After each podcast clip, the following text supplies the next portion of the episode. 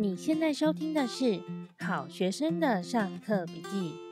大家好，我是麻太。这礼拜你过得好吗？哎，我上一次的代班呢，收听率有点表现不佳。然后呢，麻瓜就跟我说：“哦，看来你准备的话题有一点点太严肃了。”有一点点违背我们频道一直以来比较轻松、比较疗愈、带有一点新知识、新观点的这个路线哈。好，叫我就是深切的反省一下。然后呢，我就很努力的思考了好几天，然后我就觉得天哪，我觉得要改变我这个人感兴趣的话题的这个几率、这个可能性真的是太低了。因此呢，我就决定直接跟麻瓜陶迪说。不如这样子好了，我直接成立一个新单元，直接脱离你的系统。因此呢，今天呢就是我们的新单元《麻太小宇宙》的第一集。好，那我也想要出来呼吁一下，如果你刚好跟我一样是一个内心是一个很严肃的人，呃，我们平常可能在生活里呀、我们为了要跟大家好来好去，我们就必须。就是就嗨嗨，然后就是随着整个环境的话题随波逐流。但是呢，你内心如果跟我一样，其实很喜欢讨论一些严肃的话题，然后你的生活里呢，缺少一个像我这样子的一个同类，跟你聊聊这一些你很想探讨的一些比较深入的主题的话。欢迎你在 Apple Podcast 的留言，或是脸书，或是 IG 都可以，好吗？你都可以留言给我，跟我分享一下你这种很想要找人聊聊严肃话题的心情，我一定会很认真的回复你的。我想知道我并不孤单，我想要知道线上有人跟我一样。好，因此呢，麻太小宇宙呢，还是会继续的。秉持就是跟大家分享一些比较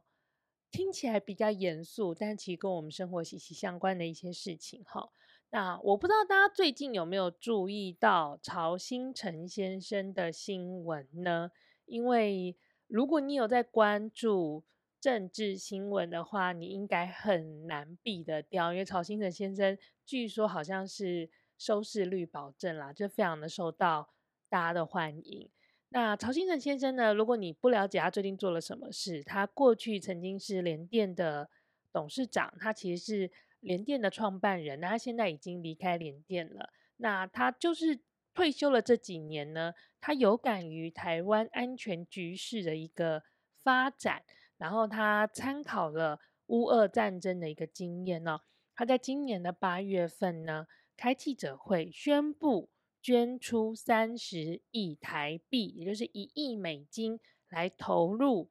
呃，来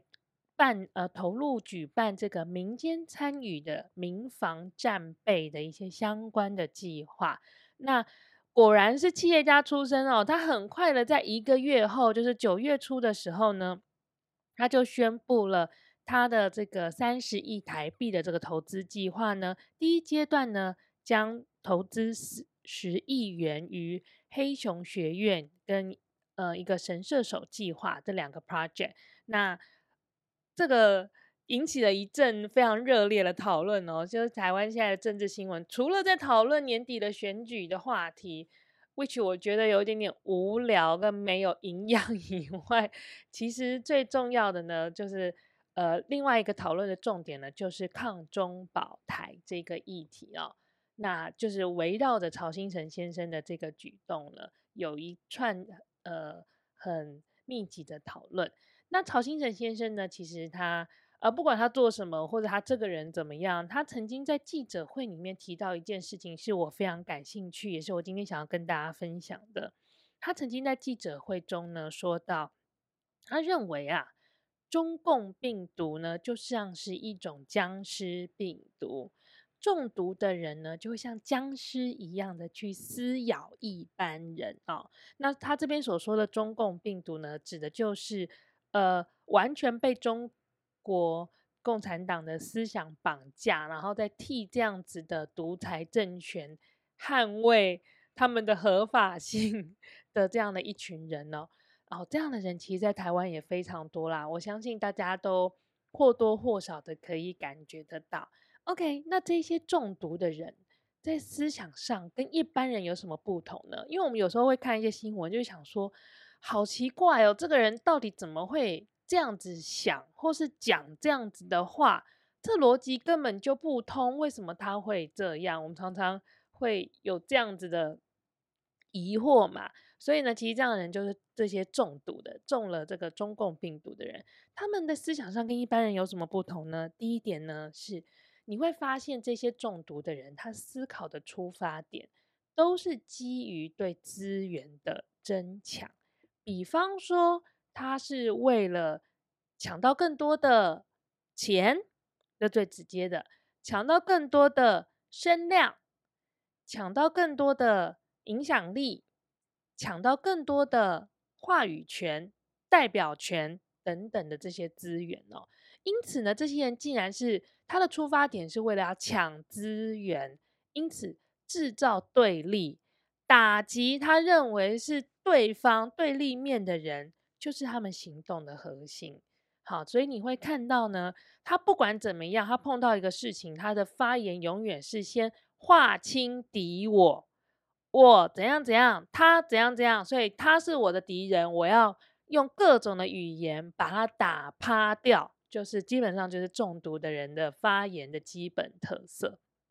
好，那基于这样子的一个基本特色呢，第二点就会发现呢，这些中毒的人在思想上呢，他其实对于各种问题，他都是失失去了思考的弹性的，因为他在抢资源嘛。所以呢，他的所有的脑袋呢，就剩下，反正这件事情不是你死就是我活，我一定要把你弄到趴，我一定要成为最后留下来的存活的人。好，那任何妨碍到他的利益的，或者是他自以为他正在守护的利益，你知道有些好处是不是说你真的拿得到手，而是你以为你拿得到手的 那些好处，他认为他。只要他觉得你妨碍到他了，你就是他的攻击目标，他就会变成一个攻击模式，然后就会变得开始讲一些非常刺人的话，非常不合理的话，然后开始攻击别人。好，很可以理解吧？因为他们呢，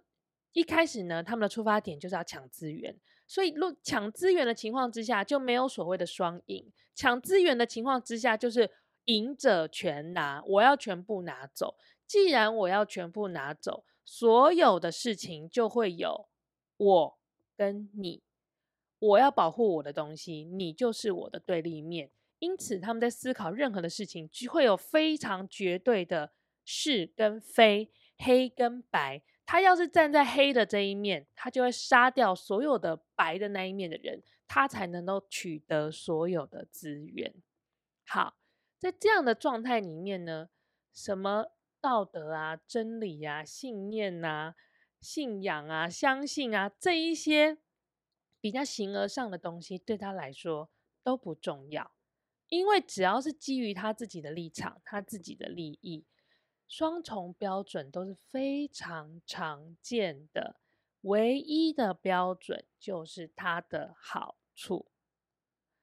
因此，我们就会看到很多人呢，他前面呢会说：“哦，这件事情绝对不可行，人的诚信是很重要的。你犯了这样的错，你绝对要下台。”但是下一秒，他自己犯了一样的错的时候呢，他会说：“这是小事情啊，你们大家干嘛这么在意？你们都不在意真正重要的事情啊！民众真的好无知哦。”你就会看到有些人有这样的发言，真的是。极度的双标，然后 真不可置信，我会觉得天啊，你是把把大家当白痴吗？但就真的就会有这样的发言存在。好，其实这样子的人，呃，我不知道大家对中国近代的历史理解多少，但其实呢，呃，如果你有理读过一些跟文化大革命相关的书籍的话，你就会发现。这样子的人，这样的特色，这样子的状况的存在，在文化大革命的这段历史当中是特别明显的。那我自己成长的过程里面呢，就是自发性的基于对于历史故事的喜爱，我呢读过几本就是记录中国近代史，它其实是有点像是个人史啦，它就是在讲个人的故事的这样的一个书，那帮助我去理解究竟这一些经历过文化大革命的中国人，他们都经历了些什么。那我今天想要来跟大家分享一下这些书的故事，因为我认为。这一些书里面所描现的这些人们的现象呢，其实跟所谓的中了这个僵尸病毒的人们呢，其实非常非常非常的相似哦。好，第一本呢，我想要介绍的书呢是张荣的《红三代中国女人的故事》。呃，如果你有听百灵果的话，你大概也知道这本书，因为他们在可能一两年前吧，有做过这本书的读书会。不过听说。当时他们做这本书读书会的那几集的收听率并不是特别理想，看来大家对于这个比较严肃一点的故事呢，还是没有那么感兴趣的哈。好，张戎的这本书呢，它既然叫《三代中国女人的故事》，它其实就是在描述三代的中国女人，包括她的奶奶、她的母亲以及她自己的一生的故事。那我觉得她的。这奶奶、母亲跟她自己呢，都是非常 typical 的，在整个时代的转捩点，一个很经典的呃历史的缩影啊。她的奶奶呢是清朝末年到民国初年，呃，她的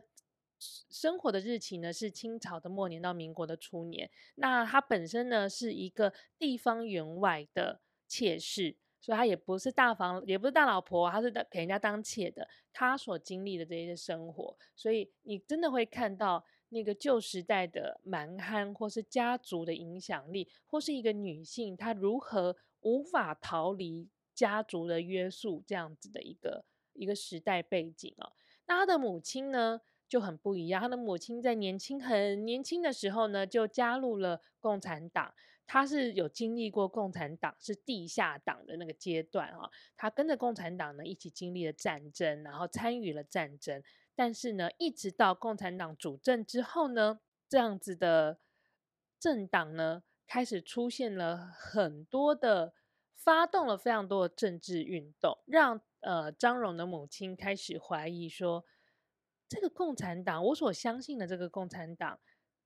还是我所相信的那个样子吗？那些理念存在吗？呃，这样子我值得我投入自己的一生来守护这些理念吗？为什么这些人他们斗争的样子已经是我不认识的样子了？好像那些理念都不再重要了呢？好，那张荣呢？他自己呢？本身呢？因为他从小就是在红色时代长大的，所以呢，他其实。而且父母又都是共产党员，他从小是非常相信、非常相信党的，所以他就从很小的时候呢，啊、呃，进入了文化大革命，然后参与下乡，然后呢，他的所有的家人呢，他的父亲、母亲都被劳改，然后他跟他的呃兄弟姐妹呢，在不同的地方参与下乡，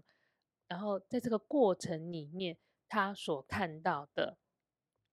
所谓的呃劳动人民。被解放的事实的真相，他记录下来他所经历的这一切。好，那他经历了这一切之后呢，他对共产党信仰呢，其实就在这一次又一次的改革之中呢，逐渐的土崩瓦解。那最后呢，他透过呢，呃，争取出国念书的方式，哈，来挣脱这一切，并且写下了这个故事，记录了他的家族的三代的女人的整个历史的缩影。好，那第二本呢，我想要介绍的呢是杨绛，好，中国的作家杨绛，呃，他有两本书，我觉得都很适合来帮助我们，就是做一个初步的了解。呃，第一本呢是我们仨，我们仨呢是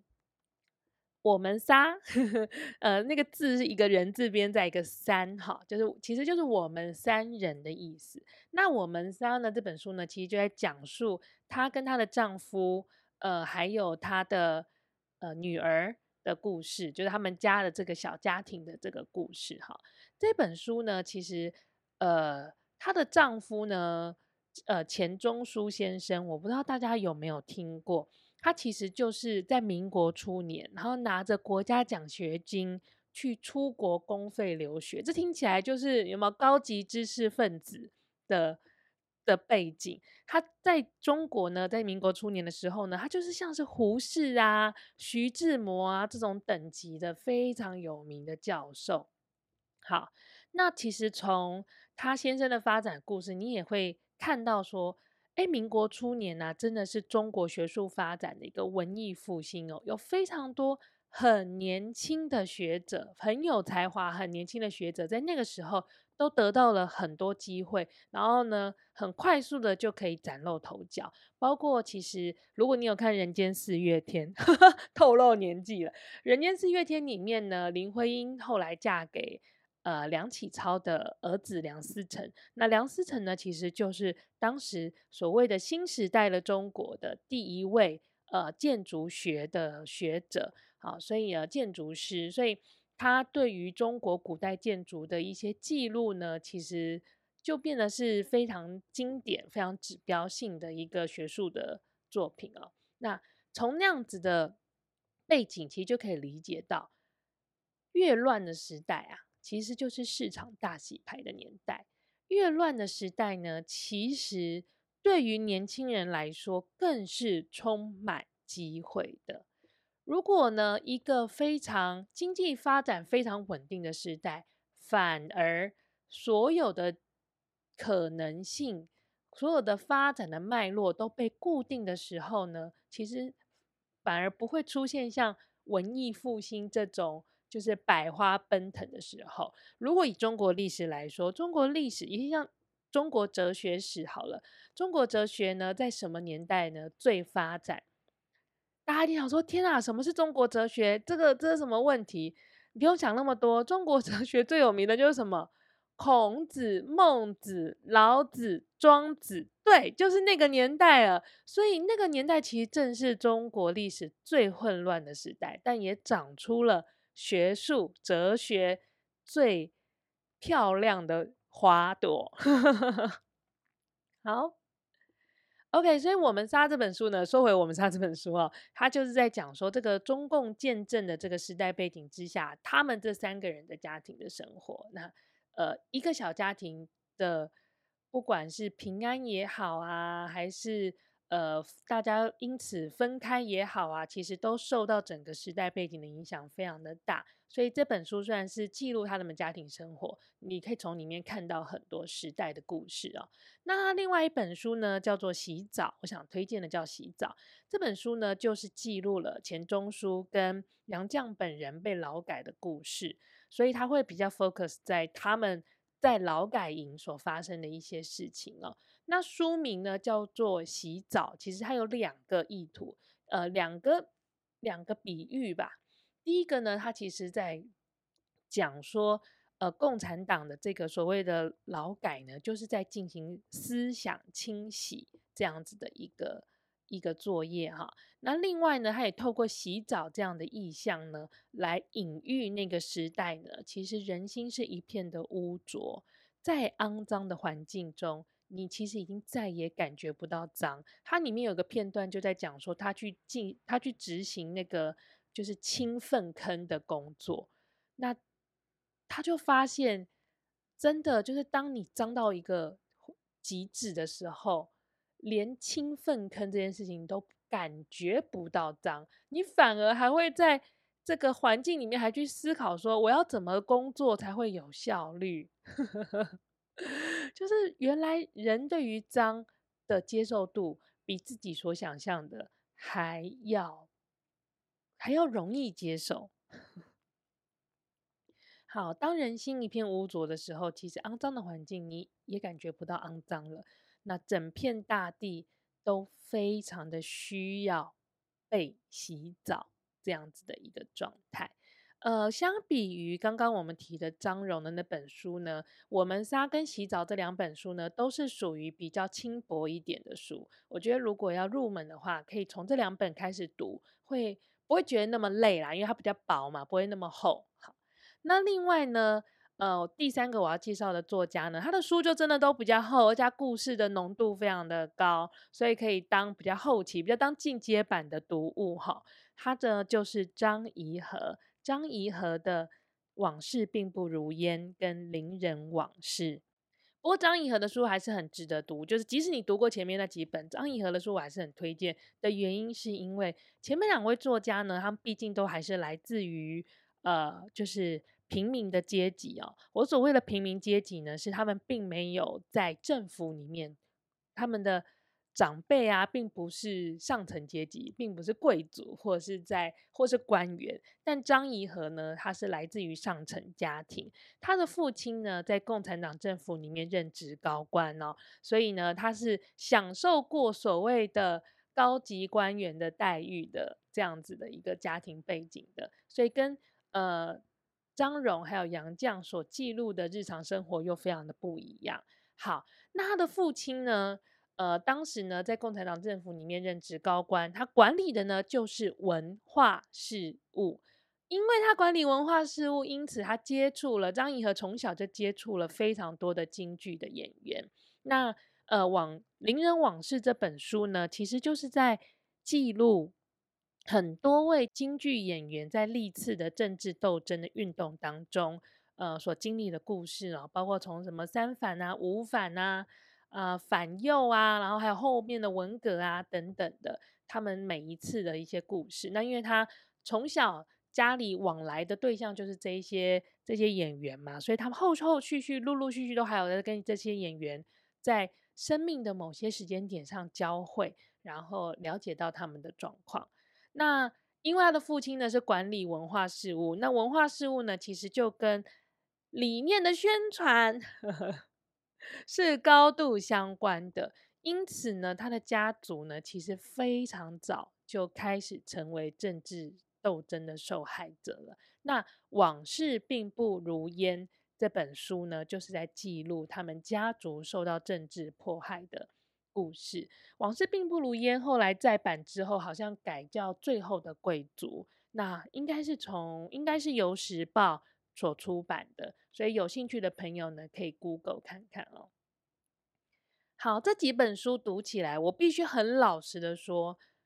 蛮沉重的，一点都不讨喜。除了我觉得杨绛的笔触是比较幽默的，然后杨绛的，因为杨绛他后来活到了一百零三岁吧，他应该是在二零一六年的上半年过世的。他后来对于人生看得比较。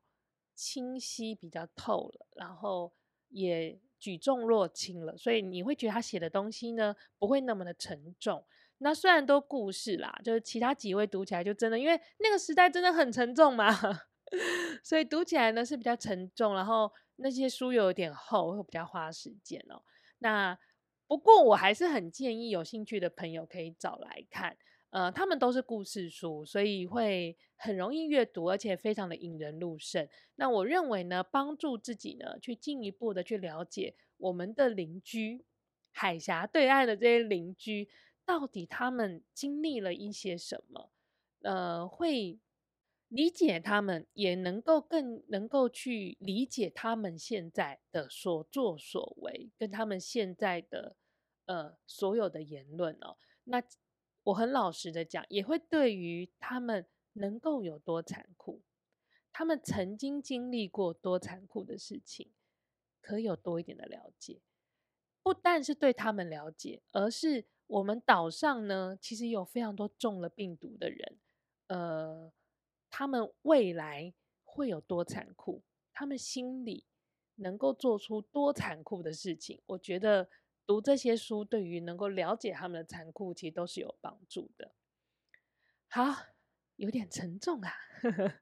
而我们作为一个个人呢，在面对僵尸病毒蔓延的社会，我们到底要如何保护自己对抗病毒？我这几天就在想这个问题哦。好，那以下呢，就是我的几个思考吧。我觉得这是我现在可以努力做到的。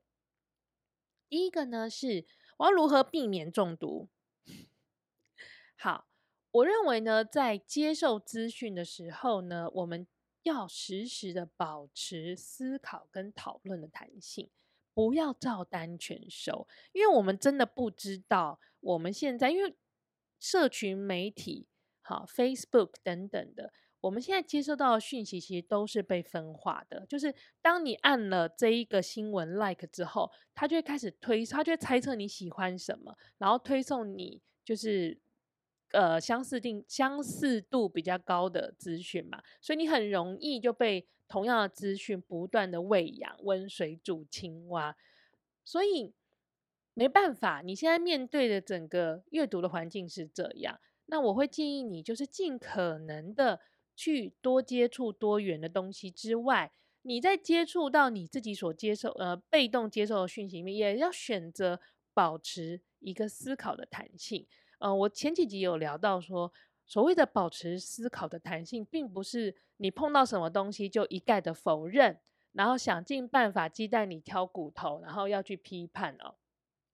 所谓的思考的弹性是。你可以选择相信，可以选择不相信。选择相信的时候呢，你要说得出来为什么你相信；选择不相信的时候，你也要说得出来为什么你认为这边跟你的想法是不一样的。好，所以这样子的的思考呢，我说真的啦，是有比较累一点。比起就是我都不要动脑，我就读过去、滑过去，看到漂亮的照片就按 like，这样子的确比较累。可是呢，你的脑袋。多做一点练习，就跟健身一样。你重训的时候多做几下之后呢，就不会那么累了。好，把肌肉练起来，就会发现你自己呢其实是很厉害的，你是有很多的弹性的。OK，第二点呢是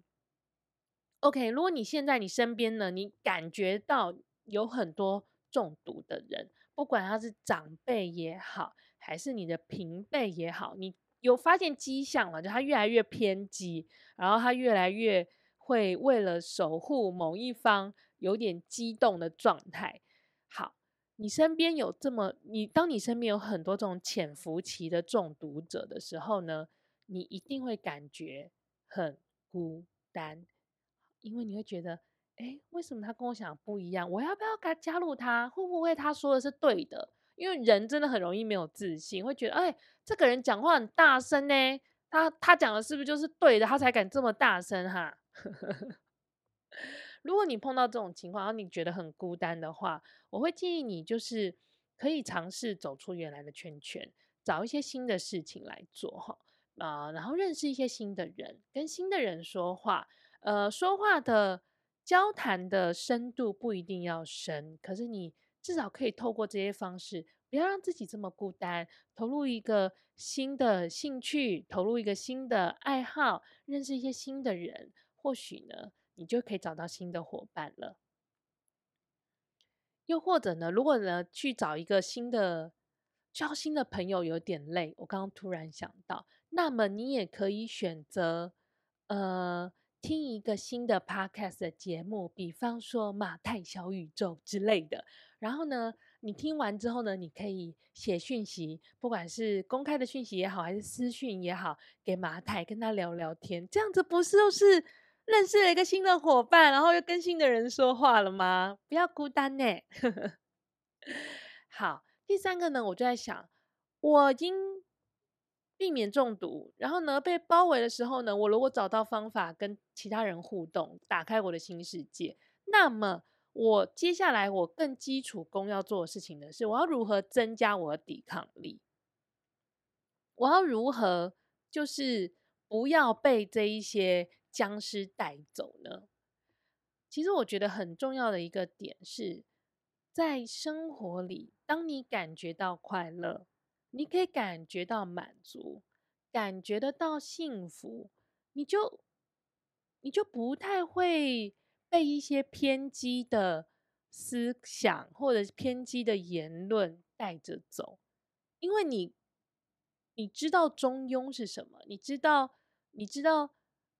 这个如何让自己保持在稳定的状态，其实就不太容易会走偏锋，呃。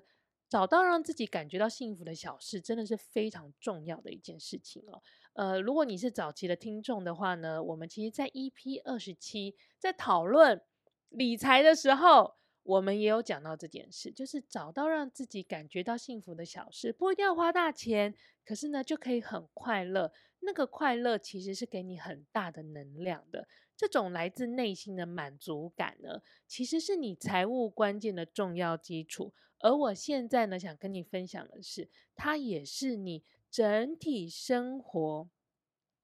可以很健康、很快乐的一个很重要的一件事情哦。包括像对我个人来说，我今天有运动，我有出外跑跑步，我跳舞，或是我吃到好吃的东西，然后我为自己做饭，这些都是让我觉得很快乐、很满足的小事情。那你在生活里感觉得到快乐，就可以增加你对偏激的思想的一个抵抗力。